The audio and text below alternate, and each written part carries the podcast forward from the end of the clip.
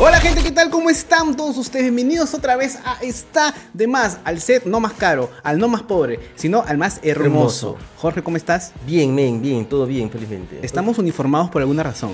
Sin querer, ojo. Sin lo, querer. Polo, lo del polo fue a propósito. Sí, el pantalón que El no se pantalón y ve las zapatillas fue casual. fue casual, pero sin embargo hoy día estamos vestidos así porque alguien nos regaló un polo. Exactamente. Y hemos leído a la vez como que ya, hoy día estamos igualitos. Exactamente. Porque hoy tenemos a un blogger, a un streamer, a un gamer, a un tech, si es un definitivo se puede decir eso.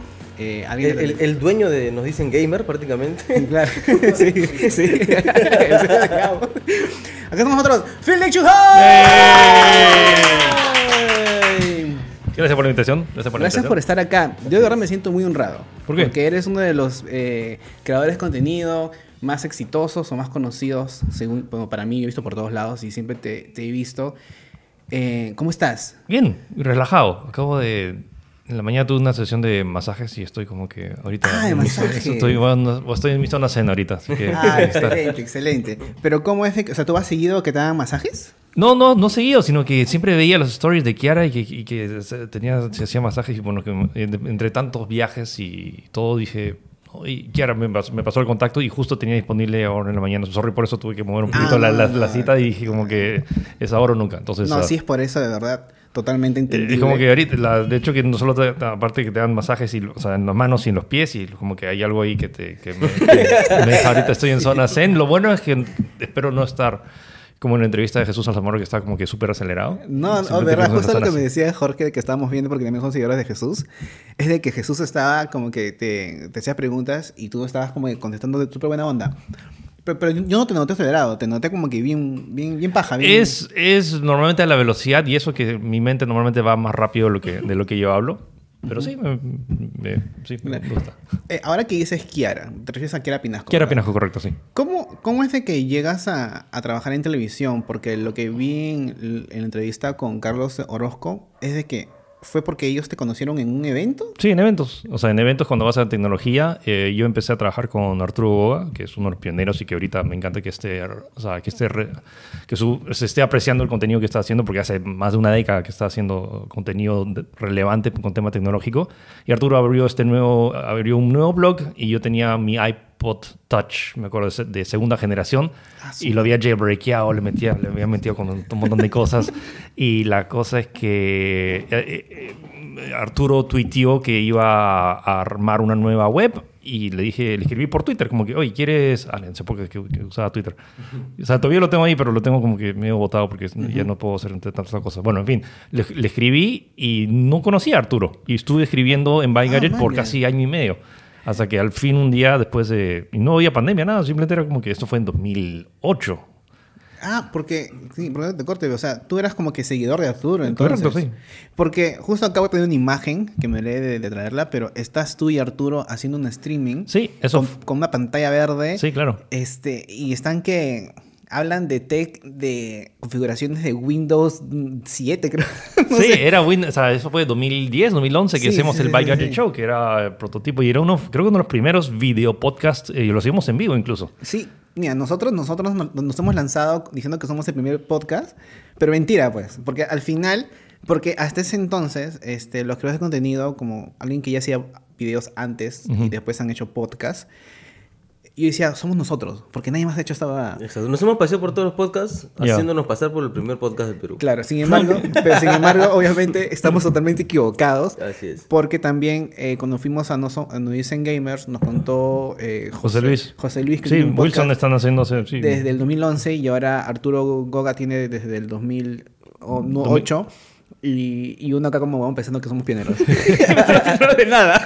No, pero o sea, no, o sea, y, y me huele que van a- han habido otros antes, simplemente Sí, que no claro. lo hemos, o sea, y estamos justo, estaba justo en esa transición entre que de lo análogo a lo digital y que todos lo puedes conseguir en internet Claro. y de la forma de consumir contenido que ahora es la norma, pero antes era como que la solo los que tenían internet. Y, o sea, y en, esa, pla- en esa época también que los planes de datos te daban una nada, que no podías Sí, bajar. ¿cuánto te dan? Megas. ¿no? Sí, o sea, bajabas una foto y ya te se te acababa. Entonces, sí. como la masificación y la democratización del Internet ha permitido nuestros nuevos formatos. Claro, porque nuestra generación, o sea, yo tengo 34 años, tienes 30, 32. 32. y- 3-3. Ajá, entonces estamos, nosotros hemos visto aparecer El internet, el claro. Yo empecé con el Encarta. el encargo. Sí, claro. brazo. Yo que, que antes era solo un disco y luego empezaron a crecer, luego eran dos y luego Sí. el no sé en qué carta me quedé, pero eran como cinco Claro. discos. Claro, y yo un momento tenía mi, cor- mi correo este, Hotmail, Hotmail. Y antes de eso el AOL. ¿AOL? Ah, sí, American Online. Sí, que al final yo nunca lo usé, lo usé solamente porque habían sesiones, sesiones de música en, en esa plataforma y me, me hice un correo solo para eso. Y al final, no sé, me acuerdo que la hora de internet estaba a 5 soles. Sí, y, ah, y, en aparte de, cabinas. y aparte de internet ponía un chat, que ya ni sé qué chat era, un genérico, y hablabas con gente de otros, pa- otros países. Y era como que. Claro, en wow. esa época tú juntabas tus sellos. Cinco sellos, una hora gratis. Claro, no sé, No sé si siguen haciendo eso, pero... Hace, Hace- tiempo que no voy a. Bueno, Yo, yo no, pero ibas a cabina al inicio, ibas a O sea, de cabinas, obviamente, era internet, sobre todo en tema, o sea, incluso si que tenías en, en casa, o sea, a veces no tenías todos los juegos, era, y, o sea, y por, es una de las razones por la cual, por ejemplo, Dota sigue siendo uno de los más populares, por la cultura cabinera, que, ha- Claro. que había en otros países, sobre todo en Corea del Sur, es uno de los, es más, jugar StarCraft fue como que el deporte nacional, Sí. O sea, y, y la gente sigue yendo a los cibers para conocer a gente, pero bueno, ya uno es como Yo que... sí llegué a jugar este StarCraft. Es más, he, he- Yo he sido de los que es- está en, en una chamba X, no voy a decir el nombre, y mientras estaban los alumnos en clase, yo estaba, me había descargado el StarCraft y yo estaba jugando StarCraft. Claro, es como que...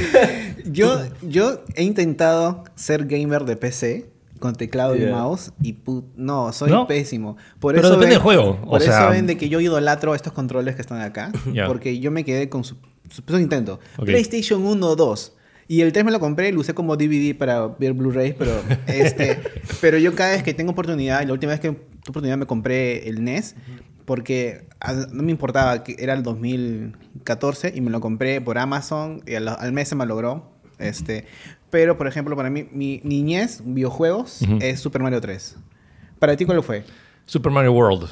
Eso, por, por un año de, de Super diferencia. Nintendo, De de Super Super, Nintendo, el primer claro. Super Mario de Super Nintendo. Que fue, de hecho, el, mi, la- mi primera consola que tuve en casa. Y fue el juego que me... O sea, no, el o sea, no sé si fue... La gente me pregunta cuál fue tu primer juego. Es que siempre iba a las tiendas por departamento en Francia. porque Yo viví en Francia hasta los 7 años. Y, o sea, habían juegos. Y me acuerdo haber jugado algo, pero no, no sé qué era. Pero el primero que tuve en casa fue Super Mario World. en Super Nintendo. Yo tengo una historia muy triste, lo voy a contar. Espero que me acompañes en esto. Sí, muy bien. Este, mi papá vivía en el extranjero y me dijo, chicos, les voy a mandar dinero para que se compren en polvos azules un Super Ya. Nintendo. Nosotros, bien. Ya. Nos mandó y fuimos y me mandó un, creo que 200 dólares. Ok. Pero en Iraoka vendían el Super Nintendo y de regalo te daban el Super Mario World o el, Ok. o el Donkey Kong. Ok. Y al final, eh, cuando fuimos a Iraoka estaba más caro Ok. y no había para comprar. Entonces mi mamá nos dijo, vamos a polvos azules Ok. y compramos en vez de Iraoka. Fuimos y era uno pirata. Ah... Los controles de un metro y medio de largo, no, metro nomás, y Ya. eran durísimos. Y el, y el juego. Y ahí viene el truco. El vendedor dijo a mi mamá: llévese este Super Nintendo más cuatro juegos. Ya. Y nosotros, ya, cuatro juegos. Al final eran, obviamente, casas piratas. todo. O sea, no me siento estafado. Creo que mi mamá sabía que eran piratas. ¿En serio? Creo. No, no creo. Bueno, no sé, mira, yo- No, no creo que tu mamá entendiera el concepto todavía en esa época de, de- de Sí, pirata. de- fue que en el noven... Creo que, quiero decir 98. No, no. Ah, bueno, ya. 98 ya. 98. Sí, pero 98 yo creo, que, yo Nintendo creo que en esa 64. época no estaba seguro si qué cosa era y qué cosa no. Sí. Ahora creo que es más fácil de diferenciarlo. En esa época, como Claro. recién Sí. salió todo, es como que, ah, puta, no sé. No, sobre todo de que no había internet. No, no tenías con qué referenciar. O sea, Claro. ¿por qué? O sea, Sí, y yo, y yo y, y entonces, y gracias a eso me volví experto a diferenciar cassettes pirata por la tuerquita que usaban en, en los, en los cartuchos. y también por el estuche, por el sticker de atrás Ujú. y también el, el control, la forma del control para conectar. O sea, yo ya sabía porque mi amigo, mi vecino tenía un Super Nintendo original y daba vergüenza de decir, ¿el tuyo es original o pirata? Porque en mi cabeza está como que yo tuve un pirata, ¿no? Pero fue, fue triste. Este, pero y ahí jugué, obviamente, Donkey Kong. Este, había un truco de que lo he intentado en un emulador y no se puede, que tú escribías en Donkey Kong barral con el control y te dan 50 vidas. Creo que sí, me acuerdo haber leído alguna... Y yo lo, lo hacíamos siempre con mi, en mi barrio. Pero lo probé en, otros, en otras consolas, emuladores, Ya. y, no, ¿Y no funciona? No funciona el truco. El único lugar donde yo me aprendí todas las claves, por así decir, fue en, en StarCraft. StarCraft. No, Claro. Power of Overwhelming. Claro, es Show Me the Money. Show me the money. claro, yo de ahí- Operación Sewall. Claro. Ah, o sea, tú- sí jugabas Yo jugaba, sí jugaba de chivolo bastante StarCraft. Sí. Ahora, re- regresando un poquito a los polos que tenemos. Estos polos son un merch tour porque fuimos a. Sí, a bueno, es una, sinopsis, una prueba que estamos haciendo con nuevo merch de cosas que queríamos como que compartir. Sobre todo porque tenemos todo... O sea, he- hemos ido mucho a eventos, inclu- incluido el E3, que como que la... Antes era la meca del- de los videojuegos, era como que donde se anunciaban todos los grandes juegos que se lanzaban a fin de año y había las tiendas de polos y todo polos tipo. Aunque este polo es de, de- de Target que lo vi, que me pareció bacán, pero o sea, polos de cosas chéveres y que a veces no lo, o sea, sí lo ves acá y ves con gente con estampado, pero a veces el estampado a veces que no es de buena calidad. Sea, ahí, o sea, ahí quería buscar un polo que realmente que lo puedas lavar un montón de veces y que, sea un buen polo. No es que es uno que tenga un sticker chévere, lo lavas una dos veces y de ahí ya, ya no te sirve o no se ve tan bonito. Entonces, la, la idea de un prototipo de hacer un polo chévere, que te sirva, que te dure varios años y que uno que no tampoco esté tan caro. Y justo porque Dixie, este, mi esposa, ella estudió moda, sabe de telas. Y dije, mira lo que me hago Philip. Y me dijo, a ver. Y vio la tela y dijo, es buena tela. ¿Aprobado? Y este Muy bien. y yo me la puse y dije, oye, qué buenos polos. Es un buen polo porque a veces cuando me han dado un polo de, de alguna marquita o una banda, esas cosas, y ya se lo pones, ya esto en tres lavadas, ya. Ya, es pijama. exactamente lo que queríamos evitar y que sea... la costura casi que... claro. O el estampado que te pica. Sí. Y ojo, y ojo que esta es la primera prueba. La idea es como que ir refinándolo, pero lo, lo bueno es que he probado mi, a propósito, lo he usado un día, lavado, y, y hago como cinco lavadas, y lo bacán es que el, el Claro. estampado se que- queda, y lo otro es que no se... No está el típico que el, el estampado barato que simplemente lo pones, es un plástico y cuando sudas es como que se te queda todo pegado. Y, Y es, te como... Sí, Claro, es- claro, claro. Entonces Pues la idea es que sea algo que, y que yo utilizo. Ahorita es como que es mi polo, uno, que se ve chévere, y dos, es súper cómodo. O sea, la- esa es la idea de, de- del Entonces, merch. este polo va a estar a la venta, está a la venta. o- Ahorita es una, esta es una edición limitada. Uf, Eh, mano. Me siento honrado. Para, para, para, para mañana va a estar aquí un cuadro, subasta. subasta del, del Eh, queremos hacer un par de refi- refinamientos al, al- al diseño, pero la idea es que... No, pues está, No sé, hoy, hoy día lo firman, creo. Claro, hoy día lo- firmar el polo, en, creo, ¿eh? en eBay, en eBay. Subastado el polo. y, y sí, la idea es o sea, tener esto, porque es cosas que yo utilizo y cuando, cuando lo veía es como que, sí, o sea, tener eso que a veces no, no veo en, específico, tema de videojuegos. Hemos, o sea, sí hay como intentos... O sea, no intentos, o sea, productos, o sea, hasta la gente de... ah, ¿Cómo se llaman estos? Lo que hacen Level Up, no. Eh, que también tienen polos geeks, pero tam- o sea, tienen tanto videojuegos y cosas aquí como el mío. Es básicamente una mezcla de diseños y cosas que a mí me gustan y es un polo que yo utilizaría. Entonces, Claro, esa es la idea. eso.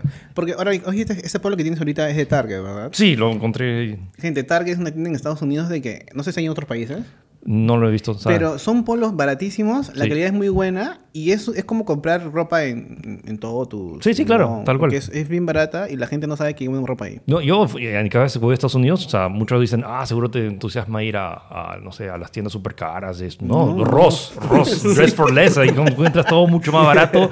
Y Claro. cosas que mis camisas son de Ross, como que... Ancina, yo, yo, yo sí me compré mucha ropa en Ross porque era súper barata. Y es barata y, no sé, este, son modelos que lo puedes ver en otras tiendas, pero... Es, en teoría es lo, lo de la, la ropa de temporada, que a mí me, me llega altamente que esté a la moda. Me contaron Claro. que, que, o sea, sí, pero si ves el precio, que el precio original es 70 dólares y que lo puedes conseguir en 15, y Claro. te- esta camisa, repito, la tengo hace 5 años y es- me, me ha durado, me costó 15 dólares.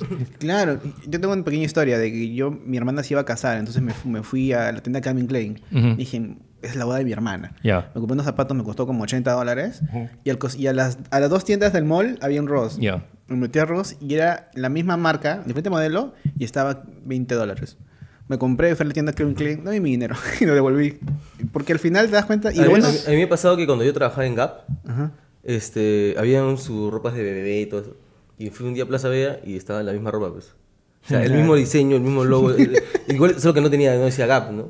Claro. Pero era lo mismo, era- y- y el mismo diseño, men. El mismo estampado, era todo igualito y mucho menos. pues. Claro. Bueno, hay, hay maneras de ir a ver y buscar los huecos, con huecos específicos para comprarte ropa. Al final es, cosas. es, es tela o es Claro. cueros, o sea, simplemente y está, está hecho por el mismo sitio, simplemente que como que hay costos extras de Sí, sí, claro. Igual, o sea, si eres mucho de moda, obviamente este tema no es para ti. no lo recomiendo. Sí, pero es la no sé, Pero si es así como nosotros nos fuimos como que simple, fresh. Ahí vamos ahí siempre. Este, ahora regresando otra vez un poquito, estamos así con temas porque Sí, sorry, yo sí, mi cabeza No, no, no te preocupes, a mí también me vacila esto, porque Mira, yo tengo una, una- una duda. Ok, ok.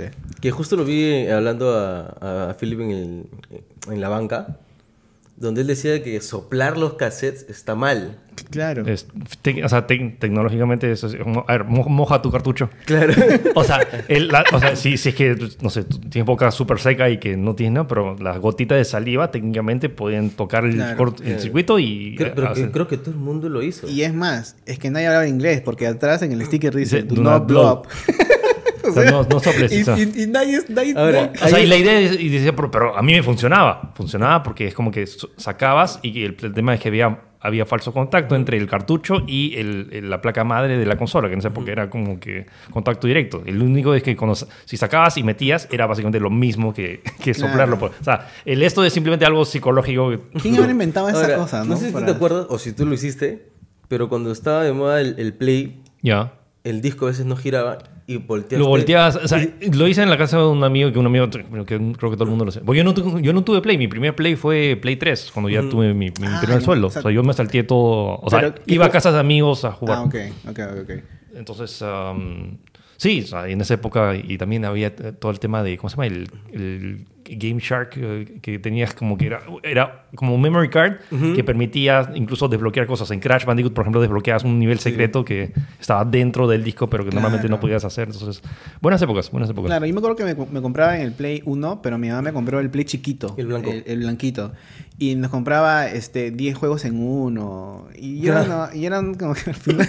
Hay toda una historia respecto incluso a eh, acá al, al modding de juegos. Acá eh, había este grupo que se- era Twin Eagle Group y que se hicieron famosos y aprendieron a programar modificando juegos de que eran los juegos de fútbol de Super Nintendo y así nació Full Fútbol Excitante, que era como que fútbol, o sea, el juego de fútbol, pero que le habían cambiado y le habían puesto las camisetas de Perú y todos los jugadores de Perú. claro, le decía, fútbol peruano 97. Sí, claro.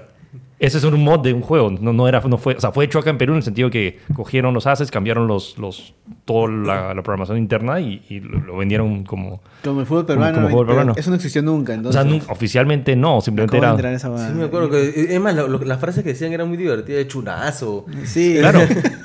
Pero, o sea, eh, hay toda esta parte que es, o sea, es histórico en el o sea, a nivel, o sea, a nivel cultural, como si habla sobre videojuegos. ¿Pero eso también lo hacía en otros países o solamente Perú es eso? Eh, o sea, fútbol excitante per se, ¿sabes? porque eran jugadores de Perú, eso fue solo peruano. Claro. Además, de hecho, tengo un amigo que es, o sea, súper, o sea, que creo que es el más académico en ese sentido, que hizo toda una investigación sobre los creadores de... de- ¿Y quiénes son? ¿Y- ¿Eran unos chicos? Es- ¿Eran unas personas? Lee el, el artículo, si quieres te paso el enlace luego, Sí. de, está en Polygon. O sea, si buscan Luis Wong Polygon, le debe salir el artículo, es súper interesante, es súper extenso. Ahorita explicártelo como... Claro, claro, claro. Y, la Ah, la- y las entrevistas es como que son fascinantes. Y luego también varios de los que hicieron eso también luego pasaron a hacer el Bloody Game y el uh, y The King of Perú 2, The Final Mecha.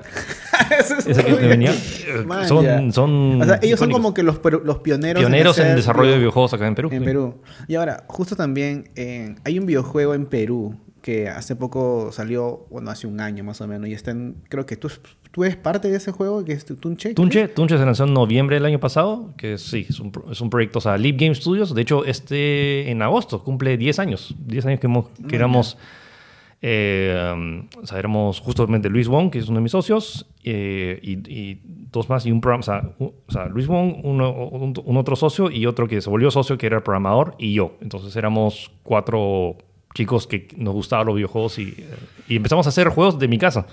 O sea, porque Ah, no, no, había, no, no había estudios. Y empezamos a hacer juegos, pero necesitamos crear una empresa para poder empezar a, no sé, a, a trabajar con marcas para que nos paguen. Porque no, porque Claro, no- claro, Y no, claro. en esa época todavía había algunos juegos, algunas empresas, la más longeva hasta ahorita que sigue es Bamtan Games, que ya había hecho varios otros eh, juegos, incluso ya juegos, ya proyectos grandes, pero nosotros éramos algo súper chiquito y por dos y por ti- mm, varios, varios años estuvimos haciendo como que pequeños juegos para otras marcas. El primero que creo que fue para Linio, Eh, y luego empezamos a hacer otras, otros proyectos. Hemos hecho como, hemos lanzado como 40 otros juegos, tanto para luego Ah, Cartoon, ya. Cartoon Network, Nickelodeon. uh, Ah, o sea, sí, buenos, como que dice, clientes han tenido. Sí, o sea, pero jueguitos chiquitos. O sea, si- Claro. si, ves el, el tema de desarrollo, los, los juegos más largos que hacíamos eran máximo tres, tres meses, seis meses máximo. Este eh, Tunche sí ha sido nuestro, de lejos nuestro proyecto más ambicioso.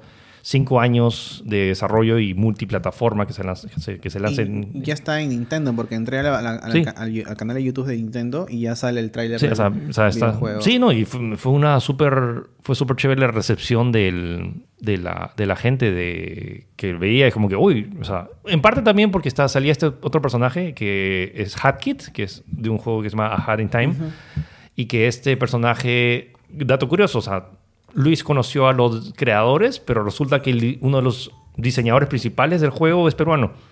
Ah, Eh, man, y ya. conllevaron bien, como fue, y se- o sea, el trato se hizo independientemente que se fuera peruano o no, pero simplemente como que estaba ahí, era como que un algo llamativo. Y es, hicimos este juego y mucha gente nos, o sea, hay varios, este comentario típico que es como que, ah, seguro que es peruano, entonces porque son peruanos tienen que hacer un juego sobre peruano. Hemos hecho 40 otros juegos que no tienen nada que ver con Perú y el primero que hacemos es como que dice, Claro, ya, típica ok. de- Y no lo hicimos porque somos peruanos, lo hicimos porque nunca hemos, o sea, No ra- hay. rara vez hemos visto temática peruana, salvo en los juegos de Tomb Raider que realmente lo hacen hasta las patas y ¿Y simplemente de qué trata que- exactamente el videojuego? Ok, Tunche es. El nombre está- se trata sobre el Tunche, esta criatura mística que es, nues- nuestra inter- es una interpretación, no es fidedigna porque también es como que es eh, bastante folclore amazónico. Y la idea es que tienes a estos personajes que están buscando al Tunche por diferentes razones. Y, y se- a lo largo de la historia se va contando por qué están buscando al Tunche dentro de la selva. Y la idea es esa. El género del juego, de hecho, cambió mucho. Eh, La idea inicial era un juego de rompecabezas visto, con vista cenital, que era como la tropa Goofy del juego de Super Nintendo. No sé si alguna vez lo Sí, sí, jugaron. creo que sí. Que era de rompecabezas y que... mm, Dato curioso. El director de la tropa Goofy en Super Nintendo es Shinji Mikami, que, es, que luego hizo Resident Evil. Ah, man, Y si analizas la tropa Goofy, es básicamente Resident Evil, pero con piratas y con Goofy. Si, si analizas y cambias eso, son tal cual. Son cuartos rompecabezas y cambias a los piratas por zombies y tienes Resident Evil visto de arriba. Man. Eh, bueno, entonces regresando a la idea. Esa era la idea inici- inicial de Tunche. Y de hecho había incluso prototipos anteriores que era, eh, era eh, se llamaba Runa y que bueno, nunca vio la luz del día. Pero la, mm, el prototipo al final lo hicimos. Y ese es el tema que mucha gente piensa que uno tiene la idea del juego, lo hace y ya está. Que uno- hemos iterado tantas veces en, en el prototipo hasta que algo que realmente nos guste. Y al final cambiamos de género, que lo cambiamos a un beat'em up. Beat'em up son estos juegos si han jugado Final Fight o si han jugado las Tortugas Ninjas eh, 4 en, eh, eh, que, via- que viajan en el tiempo, eh, son juegos donde vienen olas de enemigos y vas, vas peleando con ellos. Entonces, nos, gusta, nos gustaba el género, hicimos el prototipo, funcionó, cambiamos el, el- estilo artístico y de hecho eso es algo que no se hace mucho en la industria, que es hacer cuadro por cuadro, animación. Normalmente ahora ¿Han lo que hecho esto ustedes? Sí, o sea, todos los personajes es animación cuadro por cuadro. Ah, la- a es una mano. chambaza. Es una chambaza, sobre todo en. y Con no razón solo- la calidad es, es bien hay un feeling especial que no es. caricatura. Sí, o sea, lo, lo que normalmente se hace ahora en videojuegos es que haces un modelado 3D, que le colocas una textura encima, que esa textura puede parecer dibujo, pero todavía dependes de la animación. Eh, acá, como la, toda la animación está basada en animación cuadro por cuadro, toma mucho más tiempo, pero hay una especie de sentimiento extra que no sientes que es programado. Entonces nos permitió Claro. tener una- un aspecto y tener ma- también mayor control sobre la calidad visual, y que tomó mucho tiempo, por eso es que demoró Es tanto como tiempo. Cuphead también es parecido. Similar, ¿no? sí, sí, similar a Cuphead. Sí, sí, sí, tiene, tiene ahí el toque de, de caricatura. ¿no? Sí. Obviamente, salvando distancias, por el presupuesto de Cuphead fue bastante más alto. Claro, pero ¿y ustedes tardaron cuántos años en, en hacer todo? Cinco, cinco a seis años. Cinco años. O sea, entre prototipos y desde que las, eh, hicimos el pitch, me acuerdo, sí. hemos- eh, y también, o sea, la- eh, estamos term- terminando y bueno, vino pandemia, entonces como que terminar el juego cada uno en su casa es, fue complicado. Pero, o sea, y también ha sido, fueron un montón de años de... O sea, no es que el juego se hizo así nomás, o sea, también fue el hecho de ir y mostrarles el prototipo del juego a publishers. Está esta conferencia en San Francisco que se llama GDC, que es donde vas para hablar, mostrar juegos y ver si hay un publisher que le interesa financiar el proyecto. Claro. O sea, ahí hemos ha sido como que varios años de mostrarlo, ir mostrándolo poco a poco a la prensa, porque mucho, hay, he escuchado tantas anécdotas de, o sea, y, ah, reportes de empresas que han hecho juegos súper buenos. Así que es la típica de eso de que películas independientes que ganan un montón de premios y que no hacen ni un centavo. Es como que o sea, nunca recuperan su presupuesto y que... Y es también que- como las, como las, como las apps celulares que te vas a San Francisco por este Palo Alto. Dicen que en cada sensor que vayas te dicen mi preocupación. Sí, claro. Y quieren que sí o sí te lo. Entonces, la- considerando la cantidad de apps que hay, similar hay una cantidad de juegos ridícula Claro. que se lanzan, entonces destacar y que poder hacerlo rentable. ¿Se puede hacer rentable? Sí, hay casos de, de éxitos, o sea, o sea, juegos como GTA V, que, pero que han demorado seis años en desarrollarse, mil personas, un presupuesto de Claro. 265 millones de dólares, y que re- pero que recuperan su inversión en el mismo día. Eh, pero son como que casos realmente extremos. Entonces, al- o sea, da pena un poco decirlo, pero no es lo normal en la industria de videojuegos. Haces un- puedes hacer un muy buen juego y puede ser que no, no vendas nada porque la gente no sabe que salió. ¿Qué juego para ti es un juego infravalorado de que dices es un, el mejor juego que hay, pero la gente no le hace caso? Hay muchos indies. uh, el año pasado estaba este juego llamado Inscription, que el problema es que hay esta cultura ahora también que muchos de los juegos se hacen famosos por la gente que los streamea. O sea, Ah. Pasó con eh, Among Us. No sé si alguna vez llegaron a Claro. jugar Among Us. Among Us se lanzó en 2018, pero se repopularizó porque alguien... "Ay, hay que jugar este juego. Los, los streamers lo hicieron populares y revivió. O sea, y los, y los... De hecho, los desarrolladores ya habían dejado... Ya estaban trabajando en su otro proyecto porque se lanzó a fines de 2018. No le fue tan bien. Pero ¿au- ahí no hubo una campaña de te pago el influencer, juégalo para que el juego sea No, popular. fue simplemente como que, ah, mira, está este juego bonito que es, que, que es similar a, de hecho, es justo, justo me sé, es similar a Avalon, pues Claro, que, que hay, hay buenos y hay malos, entonces como que es esa mecánica, pero simplemente en un juego que estaba disponible en, en celulares y en, y, en, y en PC. Y la... Y, y sí, o sea, no es que... A veces pasa que sí le pagan a streamers, pero muchas veces es... Oye, chequea este juego y hay a veces que simplemente se vuelve viral porque uno juega Claro. y cayó perfecto porque uno era gratis y dos era algo que to- todo el mundo tenía, que eran celulares. Y como que y fue genial porque mucha gente pudo conectarse o tú tenía una excusa para conectarse con otras personas en pandemia. Y tú tienes un juego, o sea, tú tienes tu, tu, tu lado hater, que es este juego es Monse y la gente lo juega, no sé por qué. Ah, no, no, no, o, sea, o sea, entiendo eso. O sea, me pasan varias veces con Free Fire, que es un juego súper popular. En Brasil tiene como cinco divisiones. O sea, o sea, sí, o sea, cinco divisiones tal cual en el fútbol, que Ajá, pasa de ¿qué primera a segunda. Cinco divisiones de competencias de, de Free Fire. es así de... Y deporte competitivo, con premios, y es masivo, es grande.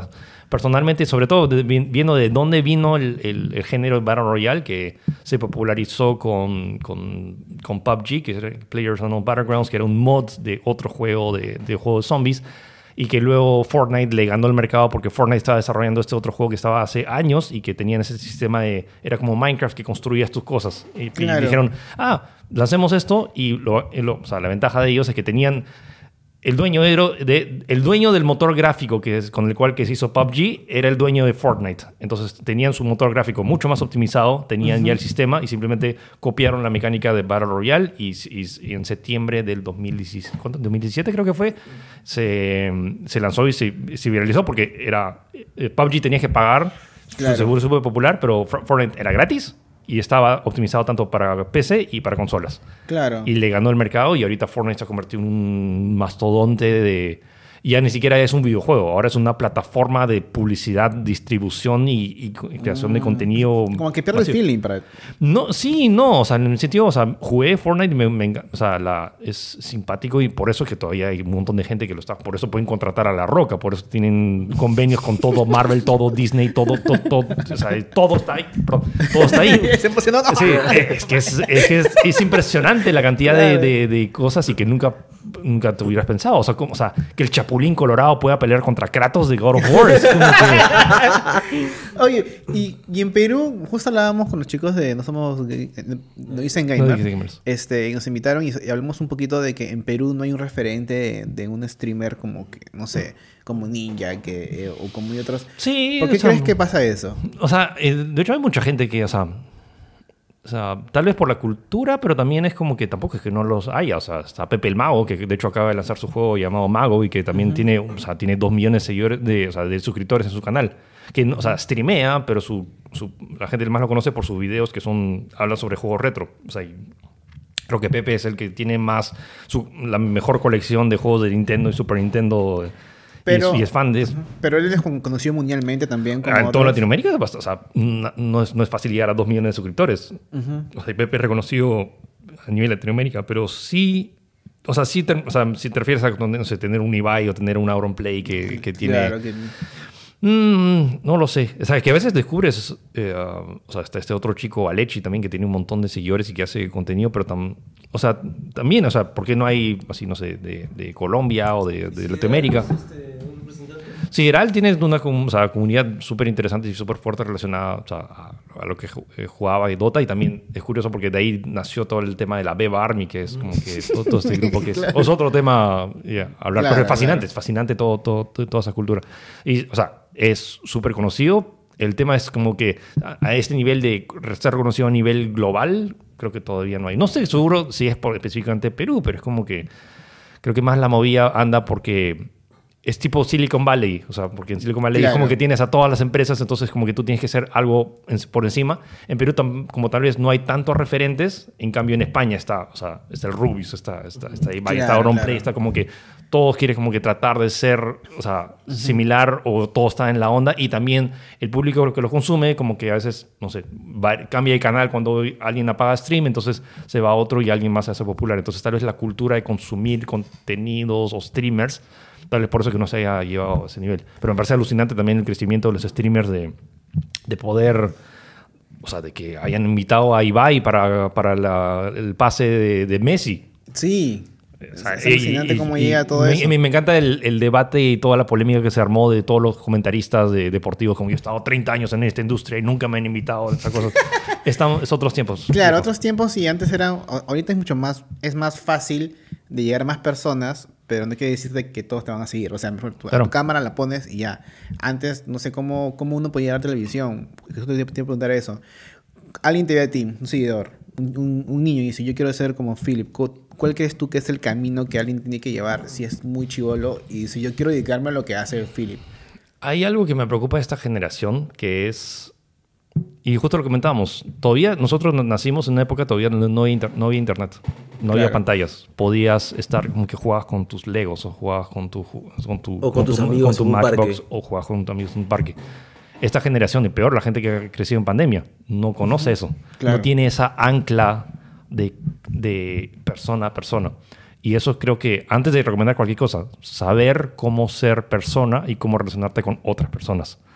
Porque si no tienes eso claro, si no te puedes llevar bien con tus papás, con tus, con tus familiares y con tus amigos, siento que cualquier cosa que hagas en redes no vas a tener el criterio suficiente para poder hacer las cosas bien. O en algún momento va a explotar. Va a haber alguna crisis Claro. que la gente no va a dis- discernir y por falta de criterio va a saltar. Y me asusta toda esta generación, esto, este hueco de dos años de, niños que no han ido al colegio, que no saben Sí. interactuar, que no saben aprender a compartir, a estar en un mismo espacio sin tener que pelearse. O sea, he escuchado historias de terror ahora de, de- de amigas eh, que son profesoras y que los niños se pegan entre ellos porque no saben cómo, cómo, cómo interactuar. Pero esto también viene desde casa, ¿no? O sea, es de casa, sí, pero bueno, o sea, era, estamos hablando de casas de que, en- o sea, todo, que papá y mamá sa- salían a trabajar y que, y que o sea, a veces iban- ellos iban al colegio y que en el colegio aprendían, pero ahora estamos hablando de que desde casa mamá y papá tenían que trabajar en el mismo espacio al mismo tiempo, mientras que tenían que cocinar, mientras que ellos no podían salir, tenían que hacer sus clases, pero que también lo distraía que su papá estuviera, entonces como que son situaciones complicadas. Algunos lo han tenido más fácil que otras, pero o sea, para muchos han sido muy complicadas. Entonces, más allá de que sea criado cáncer, creo que nadie, o sea, en el mundo estaba preparado para, para, Claro, para claro, las situaciones claro. de pandemia. Entonces, me- sí me, mi recomendación de eso es poder primero salir y tener amigos y tener relaciones eh, interpersonales en el sentido de que tú eres una persona, yo soy otra persona y todo chévere y luego poder interactuar con el, con el mundo. Es Esa es mi primera recomendación. Claro, es como decir, primero ser un, un buen ser humano Sí, para que después sigas los otros pasos. porque, o sea, eh, yo, o sea, l- y por eso me, me gusta, necesito que la gente tenga esa ancla de poder tener que si, que si se va el Internet del mundo, no se acabó el mundo. O sea, y Claro. es- está lo que realmente importa, que es la vida real. Que todo lo que es, de hecho, todo lo que hacemos ahorita en contenido es en parte para apoyar, pero todo re- recae el resultado que importa realmente, que es el mundo real. Y para ti, si que está en internet, obviamente, o sea, qué tan, ah, para ti es estresante de que se te quede, te quedes sin megas o se te quede en internet por cualquier Sí, me, o sea, me encanta poder andar desconectado, o sea, poder, no sé, o sea, tener, ah, no, no tenía datos, chévere, o sea, me voy a hacer algo del mundo, del mundo real, a, a pasar tiempo más con mi enamorada o puedo hablar con un amigo, o llamarlo, o sea, tiempo que, o sea, me, me- gusta hablar o menos, o, o, o- o llamar, hey, nos vemos un día, salimos a caminar y pasar tiempo juntos, o sea, y por más, y suena medio irónico, pero tú juegas todo el día, Philip, y como, o sea, juego todo el día, pero por ejemplo, mi enamorada no juega, no juega videojuegos, y me encanta porque cuando Claro. paso tiempo con ella no juego. Claro. O juego juegos de mesa, o vemos pelis, o vemos, o sea, nos, des- nos, desco- nos desconectamos para conectarnos. Entonces, eso, eso me. Esa es mi primera recomendación, de poder ser buenos, ser buenos seres humanos. Lo otro es que empiecen a hacer cosas. Una vez que ya sepan o empiece, te, te encantan los fungos. Entonces, hablas, y por solo tienes dos fungos. Hablas sobre, esos dos fungos. O sea, haz un video y empiezas a hacer eso. Y luego cuando consigas tu tercer fungo, ya si quieres empiezas a hacer unboxing y empiezas a copiar a otras personas. Copia hasta que entiendas a, ok, me gusta hacer esto y empiezas a crear tu propio estilo. Claro. eso, todo el mundo hace eso. Todos los creadores de contenido, como que, ah, no, de la nada me- me- se me ocurre. Has visto otros contenidos. De, de alguna manera u otra, estás como que copiando su estilo porque sabes que es como que lo que te ha inspirado a hacer eso. Claro. O sea, ni un artista como que, ah, no, ni un bebé como que de la nada y empieza a hacer pinturas. O sea, normalmente ha visto otra pintura, algo, porque si no, no, no lo harías. O sea, rara vez haces algo sin que te, algo te haya inspirado. Entonces, no tengas roche. Mucha gente tiene roche porque, ah, no, voy a hacer lo mismo que el otro. Hazlo hasta que empieces a tú crear tu propio est- estilo. O sea, la- nadie nació de, de la nada. O sea, y mucha gente piensa que esto es de la noche a la mañana, que, y en parte creo que es culpa de la inmediatez de la sobreestimulación del Internet. Es como Claro. que arrancas y como que listo, ya tienes todo el, el- tu video, cuando quieras, donde quieras, estás en el baño y ves tu último podcast, pero al mismo tiempo en tu tablet estás viendo que también salió un nuevo videojuego y luego estás viendo en, tu, en tu TV que Netflix está que la última temporada de Stranger Things. Es como que tienes toda esta sobreestimulación e inmediatez que muchas veces no terminas de apreciar el contenido. Claro. Y, pero es un tema de contenido que toma mucho tiempo, mucho esfuerzo y que muchas veces ves el resultado final, pero no todo lo que está detrás. Y no puedes em- llegar a ese punto si es que no has hecho cosas antes y no tienes que pedirle permiso a nadie. O sea, yo no pedí permiso a nadie para hablar sobre videojuegos. O sea, yo le mandaba hotmails a, a mis amigos. Me Mandaba un, era un Word súper mal escrito, pero de lo que me gustaban los videojuegos en el colegio. Y lo mandaba, antes que aparecieran los blogs. ¿Pero, ¿pero a quién le mandabas? A, mi- a, mis, a los que Ah. tenían Hotmail en, en mi clase. Esto- Ah, esto- ¿sí? Estamos Ah. hablando de, O de, sea- de segundo y media. Y nadie se lo pedía, tú más. yo lo esto. mandaba, lo que- supongo que alguien, me- un amigo el otro, otro día me dijo, yo, le, yo leía tu- tus esto, me pareció bravazo, como que en esa Ah, época. man, o me, sea, me- pero- me bastaba que una, una persona lo haya leído y dice- sigue siendo mi, mi política ahora en mis redes sociales. Muchas veces, como dices, eh, o sea, mucha gente me conoce por los sorteos. Y los sorteos para mí es una excusa para simplemente poder guiar a personas. Que si un sorteo ha llegado a 100 personas y de esas 100 personas una le, le interesó el contenido adicional que yo hago, que es Claro. lo que he hecho lo más relevante y lo que más me preocupo, porque no, no o sea, si ves, por cada sorteo hay 10 notas de post de información en, en- en- en mi fanpage. Claro. O sea, ese es mi, mi realidad. Entonces, me basta que a una persona le haya importado para que mi contenido haya valido la pena. Claro, y es lo que o sea, muchas personas, no, no muchas, pero algunas personas que hacen contenido, y me incluyen esa, es que dicen, oh, solamente tiene 100 vistas. Mano, pon 100 personas en un cuarto, Así, algo así. en un bar. Sí, o sea, claro. es, es un huevo de gente. Ya tiene más de mil, son mil personas que Es- han dado clic a tu video y se han quedado aunque sea 5 segundos. A mí, y yo ve. estoy muy feliz.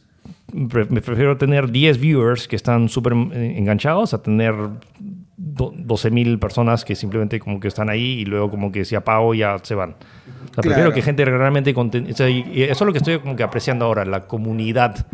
La, o sea, la comunidad que realmente o sea, está contigo porque puede pasar un momento chévere. O sea, prefiero pasarla chévere con 10 personas que tener a 2.000 personas que simplemente están ahí porque, ah, no, estoy acá porque no, no sé. No, Viene por el regalo. claro, bien por el sorteo. Y, o sea, y está totalmente ok ir, porque yo sé, cuando hago los sorteos, la gente, hay mucha gente que solo le importan los sorteos y bacán, que es lo normal, ¿no? O Claro. sea, no todo el mundo le, le- le gusta, pero también, curioso, muchos de los streams más populares que he tenido ha sido porque ha sido un nuevo juego que a la gente le ha interesado y no estaba sorteando absolutamente nada. Claro, y justo lo, lo que creo que contaste en, en la o con Spencer es que lo más paja es que alguien gane el premio y ellos, es, no me importa el premio, quería conocerte a ti. Eso fue súper súper emotivo. Fue una chica que, había, que, estaba en, en- que vivía en Cusco y vino y que estaba, justo estaba de pasada y estaba súper emocionada. Estaba más emocionada de conocerme a mí que por el auto. Entonces me pareció algo Claro. súper bonito, o sea, bonito y, eh, y la... Y, y- y eso es lo que aprecio, de que la, la gente... Y más allá de eso, muchas veces a veces trato de leer, y de hecho paso mucho tiempo respondiendo a, a seguidores y nuevos mensajes. No, no tengo el tiempo de, de leerlos a todos, Me pero sí... Pero me gusta, además, por ejemplo, ahora que estoy haciendo como que funciones al cine eh, para in- invito, es como que invito a, son 240 personas y una por una los estoqueo un poquito viendo sus fotos de, de perfil y como que hablando con ellos para, no sé, y, y- y me doy ese trabajo porque estoy realmente tratando de re- retribuir a la comunidad porque gracias a ellos o sea, estamos, Ah, o sea, tú antes cosas. de conocer a la gente que va, tú, aunque sea, le dices, oh, vi que te gusta esto y... Tengo, y lo loco es que, por ejemplo, cuando pasa y a veces por, por lechero, o sea, conozco esas, reconozco esas caras y cuando los leo, como los veo como que, hey, sí, he visto tu, tu cara y normalmente lo- tu foto de perfil refleja más de lo que muchas veces esperas, cuando es, que es una Claro. foto que dice atrás que es Machu Picchu y eso, pero también veo y veo tu sonrisa o si estás con alguien o entonces como que conoces un poquito más de ellos y también conocerlos solo en persona es algo, tienes un contacto de que no son solo números de seguidores, son Claro. una persona personas reales que te han estado apoyando y que y por eso me, o sea, es un- mi nueva mi nuevo hobby, mi nueva droga, conocer nuevas personas porque me, me- me llena de, de alegría y también de agradecimiento, que gracias a ellos estamos, estamos haciendo cosas chéveres. yo no me imagino si es que yo sigo a alguien y esa persona me dice, oye, yo, o sea, que me diga, yo he visto tu perfil y sé que te gusta esto, le digo, ah, ¿cómo sabes?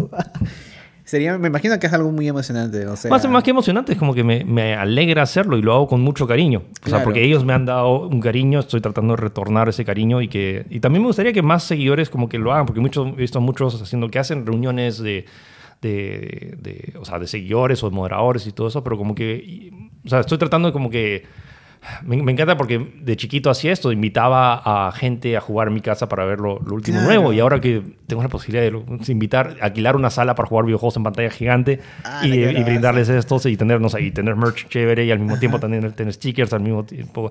Pa- poder generar un espacio de buena onda que te dé una esperanza, un boost. Hay mucha gente que dice que estaba... eh, un, uno de mis seguidores que dijo que justo ese- esa semana lo habían despedido y le dije, lo invité y como que, oye, gracias Philip, como que, o sea, ahorita las cosas están mal, pero este, este, este momento como que me la pasé muy bien. Y eso, eso para mí es... Y también me encanta por, o sea, si vemos una buena peli, o sea, Doctor Strange y, y que como, "Oh, salió tal persona, tal personaje y todo esto. O la última que me encantó invitarla fue en todo, en todas partes al mismo tiempo, que para mí es una de las mejores películas de este año. Y que la vi y dije, "Dude, más gente tiene que ver esta Ah, peli. Creo que. Tiene Creo que- que ya, se, ya se estrenó, chicos, tienen que ir a verla. Sí, que se llama... ¿Cómo es? todo en todas partes al mismo en tiempo. todas partes. ¿Y es de dónde? ¿Desde, desde coreana es? No, es, o sea, es, es producción americana, son dos directores súper locos. ¿Has visto el video de Turn Down for What? Claro. Ya, el, es- eh, lo que dijeron es eso, han hecho esta peli, y que son dos horas Ah, 20 de man, locura y el multiverso, Dos horas veinte. ¿no? pero, Pero igual, no, no tampoco es tanto. Bueno, ¿ah? está no. Marvel, ¿eh? O sea, Batman dura tres horas. Sí, yo me quedé en la mitad. Tengo que acabar Batman. Por chama la acabé de ver. Yo no la, no la vi. Me, los primeros 10 minutos me, no me Claro. pegó. Pero eh, lo bacán de, de esto es que son cosas super geeks y muchos, muchos dicen, va, pero esa peli ya la vi un rato. Ok, pero el- es tal cual como ver un, un concierto en tu celular. No es lo mismo ver Claro. Un concierto en celular que estar en una sala con pantalla gigante de 880 pulgadas Claro, y teniendo, cosa, y, sí, y sí. cuando pasa todo el mundo está como... ¡Ah!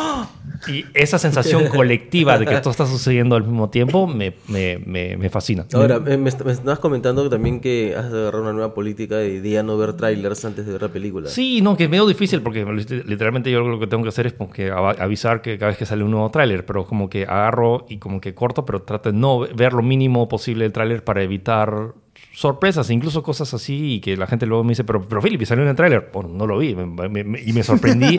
y es una de las razones también por la cual la gente detesta el spoiler. O sea, si agarras como que agarras Pucha, y te dice como... el spoiler, te- que, que es lo Oh, peor que puede existir Sí, en la vida. so- sobre todo, y yo entiendo a veces la necesidad, o sea, entiendo a veces la, el ímpetu de muchos de agarrar y tener como que la primicia, como que acaban de ver esto que tenemos que hablar, pero muchas veces hay mucha gente que tiene que trabajar, incluyendo a mí, o sea, muchas Claro. veces no he podido ver una serie en lanzamiento, trato de hacerlo, en parte porque como ando en redes, trato de... de, o sea, y siempre hay los mala onda y que de hecho tengo una lista de bañados tan grandes que, que no puedo Yo no he, bañar. he- he bloqueado a como tres personas del Facebook porque me, me spoilearon este Endgame. Y, o sea, y ese fue... ah, hasta No, y, y sobre todo que como que muchas algún- algunos, algunos lo hacen en formato de como que acabo de ver esto, tengo que hablarlo. Y normalmente ellos los oculto, pero hay algunos en los cuales simplemente mala onda y decir, por, o sea, comentarios que, por favor no me spoileen. Y alguien agarra y justo debajo le comenta y le pone... Claro, el spoiler. y, lo- y a veces es complicado porque no, veces no puedes... eh, yo tengo bloqueadas ciertas palabras, como que por ejemplo eh, muere o... sí, o Ah. sea, por, por Spider-Man. Qué O sea, buena idea. y- o sea, entonces, no, o sea, solo esa persona que ha escrito ve ese, ese mensaje y yo puedo agarrar y luego bloquearlo. Pero el problema es que fotos no puedes, o sea, Claro. si te pones la foto, y que, entonces ya no, ya no hay.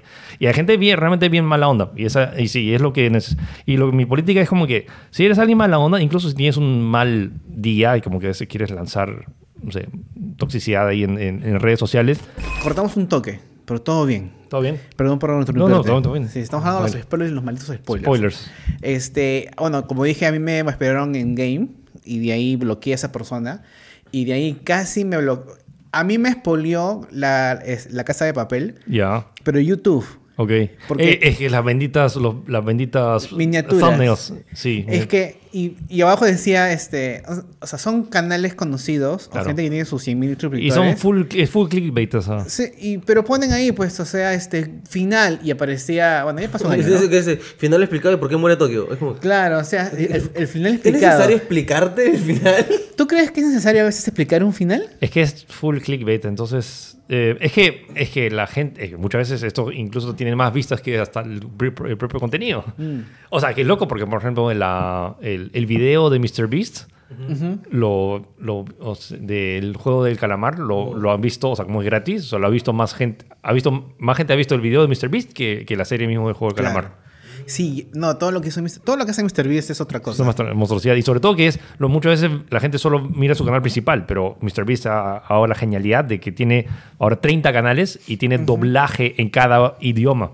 Ah, sí, y, su no segundo, y su segundo canal más de, con más suscriptores es su canal en español. Y tienes, y si sumas la cantidad de vistas que tiene en todos sus canales, es de lejos ahorita el creador de contenido más popular del mundo. Claro, y es lo que hizo Smosh también. Sí. Smosh, un Sí. canal americano que... Y ahorita si, si analizas los, en el top 10 de la gente, de los suscriptores, creadores de contenido, no los canales esos que suben videos de musicales que no, eso es trampa. Eh, pero Claro, claro. los creados, creadores es como que la... Sí.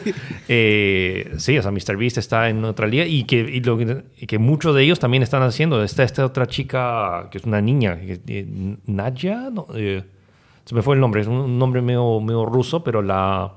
eh, y también tiene doblaje en varios idiomas.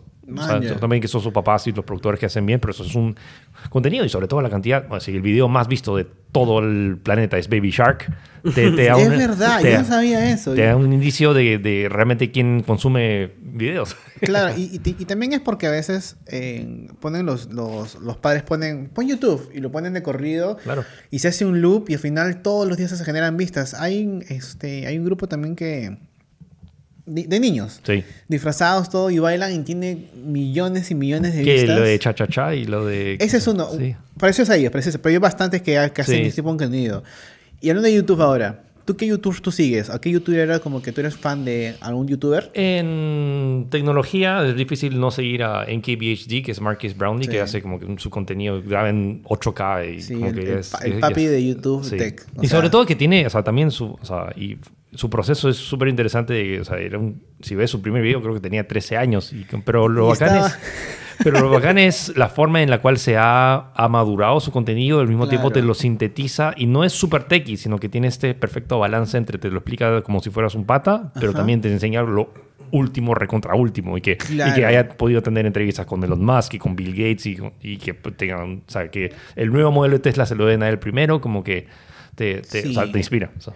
Claro, y aparte, él, él una vez contó que él hizo, creo que 500, 800 videos antes de llegar a mil suscriptores. Claro. O sea, y, y que nadie lo conoció. Y que- nadie lo conoció. Y él se hizo conocido también porque él eh, este, hizo un review de unos audífonos, Audio-Técnica. Ujú. Y, Audio-Tec- y Amazon puso su video como referente para comprarlo. Claro. Y fue, empezó a subir.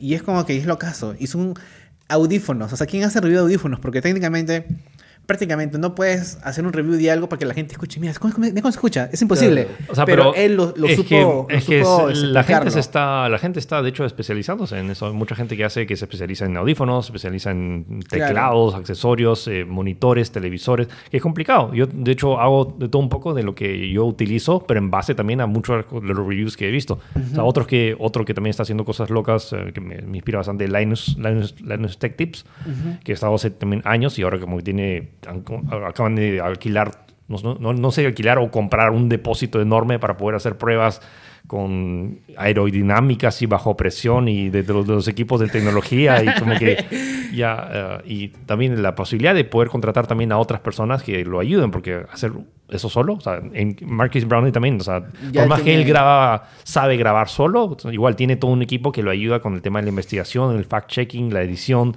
Claro. que- Hay otro que es un canadiense, que es Unbox Therapy. sí Unbox Therapy, ¿no? Que también ha agarrado, se compró un estudio y ahora ha hecho reviews de carros electrónicos. Sí, claro. y, y aparte, y lo importante de que todas estas personas es que tienen carisma.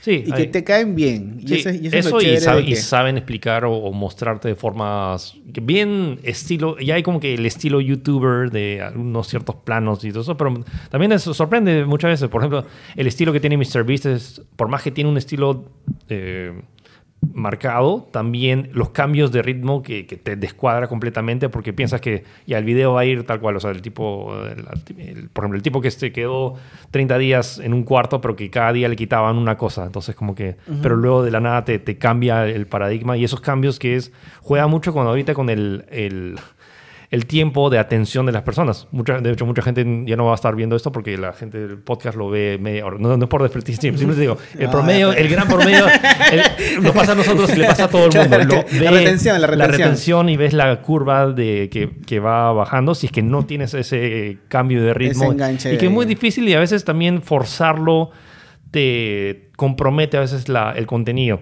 No sé si me dejo explicar porque o sea, puedes decir lo mismo, pero si no lo explicas, o sea, si no lo acomodas de cierto ritmo, a la gente, la gente dice, ok, es más de lo mismo, entonces ya no, ya no quiero. Y es un balance complicado de establecer, de, de- de seguir teniendo contenido relevante, pero que al mismo tiempo siga entreteniendo y que la gente no se distraiga, porque hay, ahora hay tantas otras Claro, cosas que con las que te claro. distraes. Ay, por ejemplo, ahorita vamos según como grabando unos 40, media hora, ¿será? ¿Un poco más? ¿Ya una hora? Ok. Entonces, Wow, eso tanto hablado. Sí, no. ya. Este, Philip, di una frase, a ver si es que la gente llegue a este momento y solamente comenten ustedes la frase que va a decir Philip. Eh, Burundanga. ya, ok, ya saben. Abajo se escribe Burundanga, quiere decir que llegado a este momento. Muy no voy a decir nada al inicio porque ya se grabó el inicio. Así que, eh, bueno, sigamos entonces. Muy bien. Burundanga, ya sabes. Este. ¿Cómo, ¿Cómo, lo que sí me he preguntado, y justo lo que quería llegar también un poquito hace ratito, ¿cómo uno llega a que te inviten a un evento en Estados Unidos, en California, donde son esos mega eventos? Tú tocas la puerta, ellos, o sea, ¿qué, pasos tienes que hacer tú, muy aparte de estar metido en el tema? O sea, ¿qué pasos son? Porque fácil hay muchos bloggers, chicos, ¿O ¿Qué contactos hay que tener, no? Claro, o sea, O sea, ¿cuál, el, cuál es la...? el E3 fue simplemente el E3, pero el primer E3 que fui, que fue en junio, me, o sea, me pagué todo y fui y apliqué porque escribía en, o sea, se- se escribía en el blog de, de Arturo. Entonces, lo único que necesitaba era tener un blog para poder tener el pase de prensa, que, que, que era, de hecho, era, cuando cubres eventos, de hecho, es, es- es gratis. Y, no, y eso, eh, en, en esa época el E3 solo era para gente de, de relacionada a la industria. O sea, público. Ahora lo han abierto porque el público empezó a, a decrecer, pero como que en esa época tenías que simplemente tener un, un blog y nada, te dan el pase. Entonces, ese fue mi primer, como que mi, primer paso. Y de ahí, porque en Tech, en Tech me contrataron después, año y medio después. Pero nada, y fue mi primer. Nada, yo con la mía de, de un año y medio de estar ahorrando mi pasaje y mi estadía y, y fui. Y fui Ah, o sea, a- lo importante es que te dejen entrar. Ya Es- sí, el sí, modo es de eso. que tú vayas ahora, en- me imagino que en estos tiempos Eso y, ya bueno, alguien- y tener un medio. El tema es que ahora los medios ahora están siendo. O sea, está este cambio raro que incluso los medios grandes ya. O sea, no, o sea, son relevantes, pero ahora hay toda esta onda de tendencia de influencers y creadores de contenido. Claro. Que de hecho tienen, a veces tienen, pueden tener incluso un impacto mucho mayor. O Sí, sea, igual. sí, entonces, o sea, por ejemplo, si, si dices como que el medio, o sea, IGN o lo cubre Ibai, dude, Ibai va a tener una cantidad de vistas sorprendente. Y sobre todo, no solo es que cantidad de vistas, sino también público nuevo, que es, eh, si hablas con marcas como que vas a llegar a nuevo público, es un mercado sumamente atractivo y también la- las cifras lo, lo- lo demuestran. Entonces, ya siento que no necesariamente necesitas tener un medio, pero sí necesitas poder comprobar que creas contenido relevante y que si vas a cubrir ese evento va a haber gente que te ve, que va a poder sumarle a, a- a ese evento. Claro. Pero hasta ahorita, o sea, el... es- esas convenciones, ellos no pagan a nadie para que vayan. O sea, cada uno va por sus medios. Eh, que yo sepas, cada uno va, o sea, si te, si te interesa. Obviamente te invitan y sobre todo hay marcas de, si, si ya has trabajado con otras marcas, te dicen, oye, estás planeando ir a N3. A veces hay marcas que sí agarran y dicen, ok, llevamos a una delegación y que, y tenemos, y aseguramos que, esa que esto delegación de periodistas o, o influencers nos cubran. A veces pasa eso con marcas que, que sí pueden cubrir, pero el, el evento mismo que se hace, la organización, que yo sepa, no invita a nadie. No. O sea, solo es como que... Pero bueno, eso solo tienes que saber, ver bien en la, página, en la página web del evento, o sea, cuáles son los requisitos, cuáles son los pases. Muchas veces tienes que pagar, pero no... El tema es querer ir. O sea, y a mí, por ejemplo, o sea, yo, o sea, repito, fui con, con la mía porque tenía el sueño de, de, vi- de Claro. ir a un E3 y justo o sea, co- coincidió después que como que entré a Tech y como que Tech sí siempre iba a cubrir el, el- el E3. Pero también muchas veces yo me he pagado, o sea, ha ido Tech, pero yo he ido por mi cuenta, porque técnicamente está, está el pasaje de, de Kiara y, y- y Bruno y Chiqui, Claro. el camarógrafo. Pero ya, bueno, o sea, el equipo para cubrir el, el programa ya estaba, pero igual, yo, yo igual quería, entonces yo ido con la mía. Ah, ma- o sea, muy- ya estando en Tech, tú ibas con la tuya. Sí, la única vez que fue fue que fue el, la- el review de la PlayStation 3 en noviembre de 2013. De la, o sea, fue el, o sea, ya lanzaba el lanzamiento de, de- de la Play 4. Eh, o sea, me ayudaron con el pasaje, eh, y de- y- pero me quedé en la casa de un amigo que, que estaba allá en Nueva York. Va- Valió la pena porque me, estaba, me acuerdo que fue uno de los primeros. En el lanzamiento oficial había la línea y, y, estaban dando 444 Play 4, las primeras 444. Y- Ah. y, me congelé hasta las 5 de la mañana porque eh, la venta empezó a la medianoche, pero tenías a 440 personas yendo al mismo sitio, pagando 500, 600, 800 dólares a la, a la 1 de la mañana y todos llamando al banco como que, oye, desbloqueame mi tarjeta, estoy comprando mi Play 4. ¡Qué locazo! Eh, y, la, y la cola que esperaban que simplemente durara un par de horas duró hasta las 5 de la mañana. O sea, y estamos en noviembre en Nueva York, en invierno, a menos 2 grados bajo Claro, cero, y estaba claro. como que. Pero, pero valió la pena. Y, y el Play 4, mi Play 4, que mucha gente dice que no compres la Play 4 de lanzamiento porque sigue andando. O sea que- Ah, que, que- creo que también es depende, ¿no? A veces Depende, o y el tema de muchas veces que la gente piensa como que sí, no, los- las primeras unidades siempre vienen falladas, pero bueno, o sea, hay garantía. O sea, si lo compras en un sitio Claro. seguro, le tengo una falla y te, y te lo cambian. No sí, es bummer, pero es un pues. porcentaje reducido. de- Huevos azules, gente. Huevos azules a veces como... Los juegos azules a veces te dan garantía, Sí, sí, ah, para seis meses, pues. pero tienes garantía. Bueno, a mí me tocó... Es, es- es es es medio, pirata. com- es medio complicado el tema porque a veces como que muchas veces, o sea, hay muchas veces, ahora que mucha gente decía que en polos azules siempre lo vendían más barato, pero por ejemplo cuando llegó la Play 5 había tan escaso que lo- los polos azules tuvieron que comprarlo de las tiendas de acá y no lo puedes vender al mismo precio que lo compras. Claro. Y el precio de reventa era de 5 mil soles respecto a los 3 mil. Claro, no, a veces se ven en flor los precios de Perú. Eso es lo que siempre voy a odiar de Perú, es que los precios son Sí. estúpidamente más caros que en Estados Unidos. Obviamente por ya la importación y todo eso, pero aún así, Eh, le sacan es- la mugre. Las cámaras Sony, por ejemplo. en- Aunque en el Sony Store mismo es sorprendente. Muchas veces como que te En el equiparan. Sony, en, en- en- en cámaras, en cámaras ok, pero sí, en, los- en lo demás, en audífonos y eso, hay veces que dices el precio. ¿qué- qué Claro, en, es más, en Sony no es publicidad, pero Sony, ¿qué te pasa? Acá hay espacio. pero Sony dice, pues, mismo precio de Estados Unidos. Y a veces sí cumplen. A veces sí cumplen. Muchas veces en, en tema de cámaras estoy gratamente sorprendido. En tema de audífonos están los para mí que uno de mis audífonos preferidos que son los WH-1000X o el, M, el M4 que sigue siendo mi favorito porque todavía se dobla. Y ahorita que voy, eh, espero probar el nuevo, el- los M5, que es, en teoría suena mejor, pero ya no se doblan. Y para mí son los ideales. No sé si han viajado Claro, con no. audífonos con cancelación activa ruido. Te cambia la vida. Si me, si me preguntaras ¿qué, qué tecnología te quedas de los últimos 10 años, cancelación activa de ruido es un salvavidas. Sobre todo yo que so- solía viajar regularmente. Claro. Sin eso, los viajes en avión para mí es, es- es complicado. Tú no escuchas, tú ya lo escuchas como ruido de fondo, los sonidos del, del motor, pero luego tener el- la típica que tienes un bebé llorando atrás tuyo, o sea, te pones esto y no te lo neutraliza al 100%, pero un 80% que te da Claro. eh, suficientemente un espacio zen. Y si le pones música es como que estás fresh. Sí, sí. Hay unos audífonos también, que los Audio Técnica, el M50, que no me equivoco, el que yo tenía, pero me lo robaron. Uh. Este, eh, son unos audífonos a precio muy cómodos para esa gama. Y para mí son mejores que los Beats, pero los Beats son carísimos y también por el Beats, bueno, o sea, no sé, marketing. sí, tengo mis reproches con tema de Beats, es como que sí, no, no, o sea, son, son mucho más marca que Sí, producto es más marketing. Una vez lo yo trabajando en Phantom, teníamos los, los beats de Dr. Dre Ya. y los bajé pues, para probar, ¿no? Horrible. O sea, se escuchaba hasta ruido, se escuchaba en el audífono. Ah, estaban malos. O sea, ellos no son malos audífonos, pero lo más probable es que cuestan, no Por, sé, lo, por lo pues, que pagas del precio, honestamente siento... Sí, sí. Pero estamos sí, hablando de mil lucas. Claro, sí, hay sea, audífonos que es más marca. que Lo que son los Bose, los Boss. Los dos, sí. No, Sí, o- o sea, he probado los Bose, o sea, mm, en particular, o sea, porque eh, o sea, he hecho mi investigación de todos los, los audífonos de cancelación activa arriba. Todavía me quedo con el Sony por el precio balance, o sea, también tengo los AirPods Max porque cuestan 550 dólares. Sí, Claro. todo lo que es Apple Apple, o, dice. Apple o dice i, ya la IA de Sí. inicio es como que no, brother.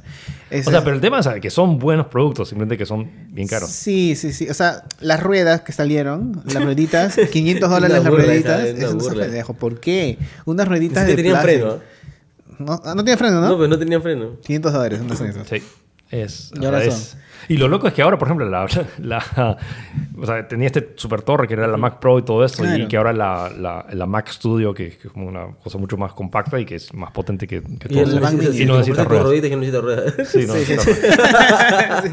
¿Cuál es ah, tu, tu, este, tu tech o tu, tu cosa que es tech, que es lo que más te fascina hasta ahorita que tienes tú ahorita? Y Repito, lo- creo que la cancelación activa de ruido y, y luego, no sé, o sea, mi, entre celulares, entre el- me encanta el tema del ahora que tenemos como que estos dispositivos enanos y que tienes un, un Claro. zoom de 10x óptico y que puedas, o sea, he tomado fotos acá de, o sea, me- en Lo- estuve en Londres hace un- unos tres meses y poder tomar como que detalles del Big Ben con esto y que, y que- Claro. y que incluso con lentes, o sea, un super lente tampoco, tampoco te lo saca también. Y sobre todo la practicidad.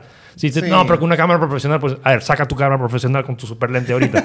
no lo tienes. Entonces, y, y, eh, había este dicho que es como que la mejor cámara que, ti- que, que puedes tener es la que tienes en el, en el momento. Entonces, Claro, sí, y sí, tener esto en el bolsillo, porque no siempre puedes llevar una super cámara con un super lente con esto. Y, que, y luego, de esa cámara tienes que transferirlo a la computadora para poder subirlo a red. Acá es como que, clac, plaf, subiste. Ya, claro, y- pero tú eres más de PC, ¿no? No usas nada Mac o Apple. Usaba Mac en 2012 porque había este juego, en particular, por eh, había un juego que necesitaba Bluetooth y que las PCs eran complicadas en esa época. Eh, pero tuve una Mac Pro desde 2012 hasta 2015 y de ahí ya tuve que cambiar a PC porque bueno, empecé a trabajar y, y poder llevar mis videojuegos a otras partes necesitabas una PC. O sea, quien diga que juega en Mac es como que eh, no son muchos juegos los que salen en Mac. eso. Sí. los, los estrenos no salen en Mac. Sí, me acuerdo que yo quería seguir. He intentado muchas veces, gente, ser gamer. Lo he intentado con mucho ahínco y con mucho esmero, pero no he podido.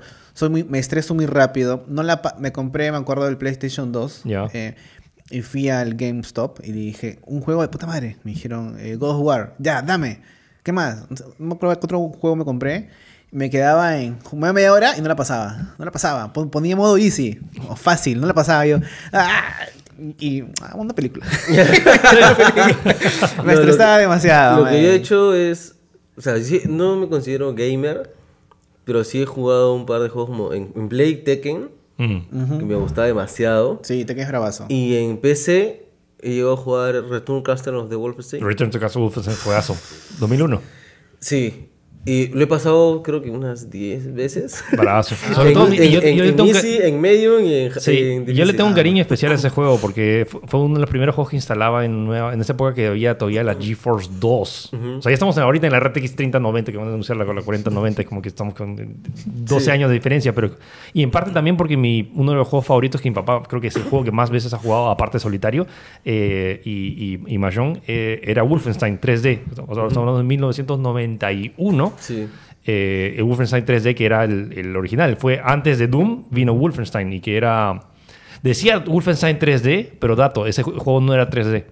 O sea, ese juego era una aproximación que a nivel técnico era una- un cálculo, era una vista cenital que calculaba simplemente la posición del personaje y qué tan lejos estaba la pared y dibujaba la pared en perspectiva que Man, te ya. hacía idear 3D, pero no era 3D porque en esa época los procesadores no podían procesar imágenes en 3D. Entonces, Man, ese, ese- ese juego Sí. Doom, perdón, Doom, Doom tampoco es 3D. Man. Doom, o sea, parece 3D, da ilusión que es 3D, pero no es 3D porque, el- eh, repito, la- en esa época los procesadores no podían procesar. El primer juego que fue realmente, el primer shooter en 3D fue Quake. ¿Cómo te das cuenta? Porque en Quake es el primer juego donde tienes un, un cuarto encima de otro. En Doom no hay ni un cuarto que esté encima de otro. Tienes ascensores, pero el ascensor simplemente es una, repito, es una ilusión óptica de que estás viendo, pero está calculándose todo en, do- en dos dimensiones. Man. Wolfenstein muy paja. voy a intentar otra vez ser gamer. No, mira, es que yo tengo. lo- mira, Wolfenstein yo- lo puedes descargar gratis, ¿ah? Escúchame, yo, yo tengo tres cosas. O sea, Mira, mira, el tema es que hay un espectro tan amplio de juegos que tú- a ti te falta encontrar ese encontrar juego. el juego. Yo, para mí, creo que lo he encontrado y voy a morir. Es un tatuaje, creo, de Mario Bros 3. Ya. El juego que lo he pasado. Pero si- no, no entiendo cómo has pasado eso y no has pasado God of War. Es como que Mario, Mario, Super Mario 3 tiene unos niveles trancazas. God of War, o creo que no entendía, me dije, ¿y ahora qué hago? Y no encontraba el camino. Pero Mario sí.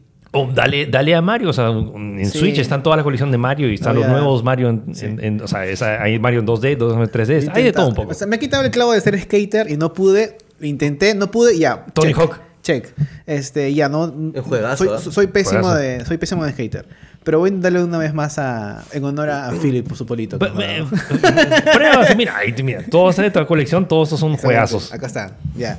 Este, Philip, muchas gracias por estar con nosotros. Ha Gracias sido de verdad muy divertido hablar. Este, nos has enseñado un poco más y creo que lo más importante es ser, ser un, ser un buen ser humano y tú lo has demostrado con todo lo que has contado en todas las entrevistas que pueden ver en Orozco, en La Banca, en Spencer, ahora con nosotros. Este, y creo que encierra todo en que es una gran persona y eso Ah, se aprecia gracias. bastante en, en- en esta comunidad de creador de contenido en el Perú. Este, Jorge, ¿algo más que agregar? No, este, nada, gracias Philip, de verdad, muchas por, gracias. por venir hasta acá. Se nota que la, la- la calidad de persona y la humildad que tienes al, al momento de hablar y de expresarte, de verdad, de puta madre, muchas gracias por estar acá, men. Con gustos. Eh, gente, con eso nos despedimos. Como han visto ya, tenemos premium. Va a venir blogs, van a venir ot- otras, otras cosas más. Y acá está Yape, Plig. Si quieren este, apoyarnos con este proyecto para que este no pare. Y si no pueden, pues la publicidad, mirarla hasta el infinito. Repitan el episodio, van a dormir y pongan reproducción que está de más para que este siga. Este, Y pasen la voz, pasen la voz. Sí, Este, desa- desactiven el adblock para que no bloquee los anuncios. Por favor, no estén mala onda para que esto siga y tener invitados tan chéveres como Philip. Así es. Otra vez, gracias. ¿Algo tú qué quieres este, comentar? Este, redes sociales. Bueno, ¿para qué? ¿Qué te va a ayudar esta vez? No. ¿Qué te va a ayudar? No, gracias por la invitación. O sea, gracias por la invitación y a todos chicos como que apoyen a, a creadores de contenidos, o sea, porque si de, de verdad disfrutan, es como que incluso si es que no, o sea, no importa el apoyo económico, pero apoyo de pasarle la voz de como, oye, chequea este segmento, o, o agarren, mira, le estoy, me estoy dando esta libertad, como que agarren y pirateen eso y, y chapen su clip y, y postéenlo en TikTok Tal y cual. díganle eso, háganlo viral y como que, hey, si quieres ver más, como que es, es, esa es la creación de contenido, es lo que nos apoya. Sí. Gente, nos despedimos. Hasta la próxima. Chao, chao. Gracias otra vez. Gente.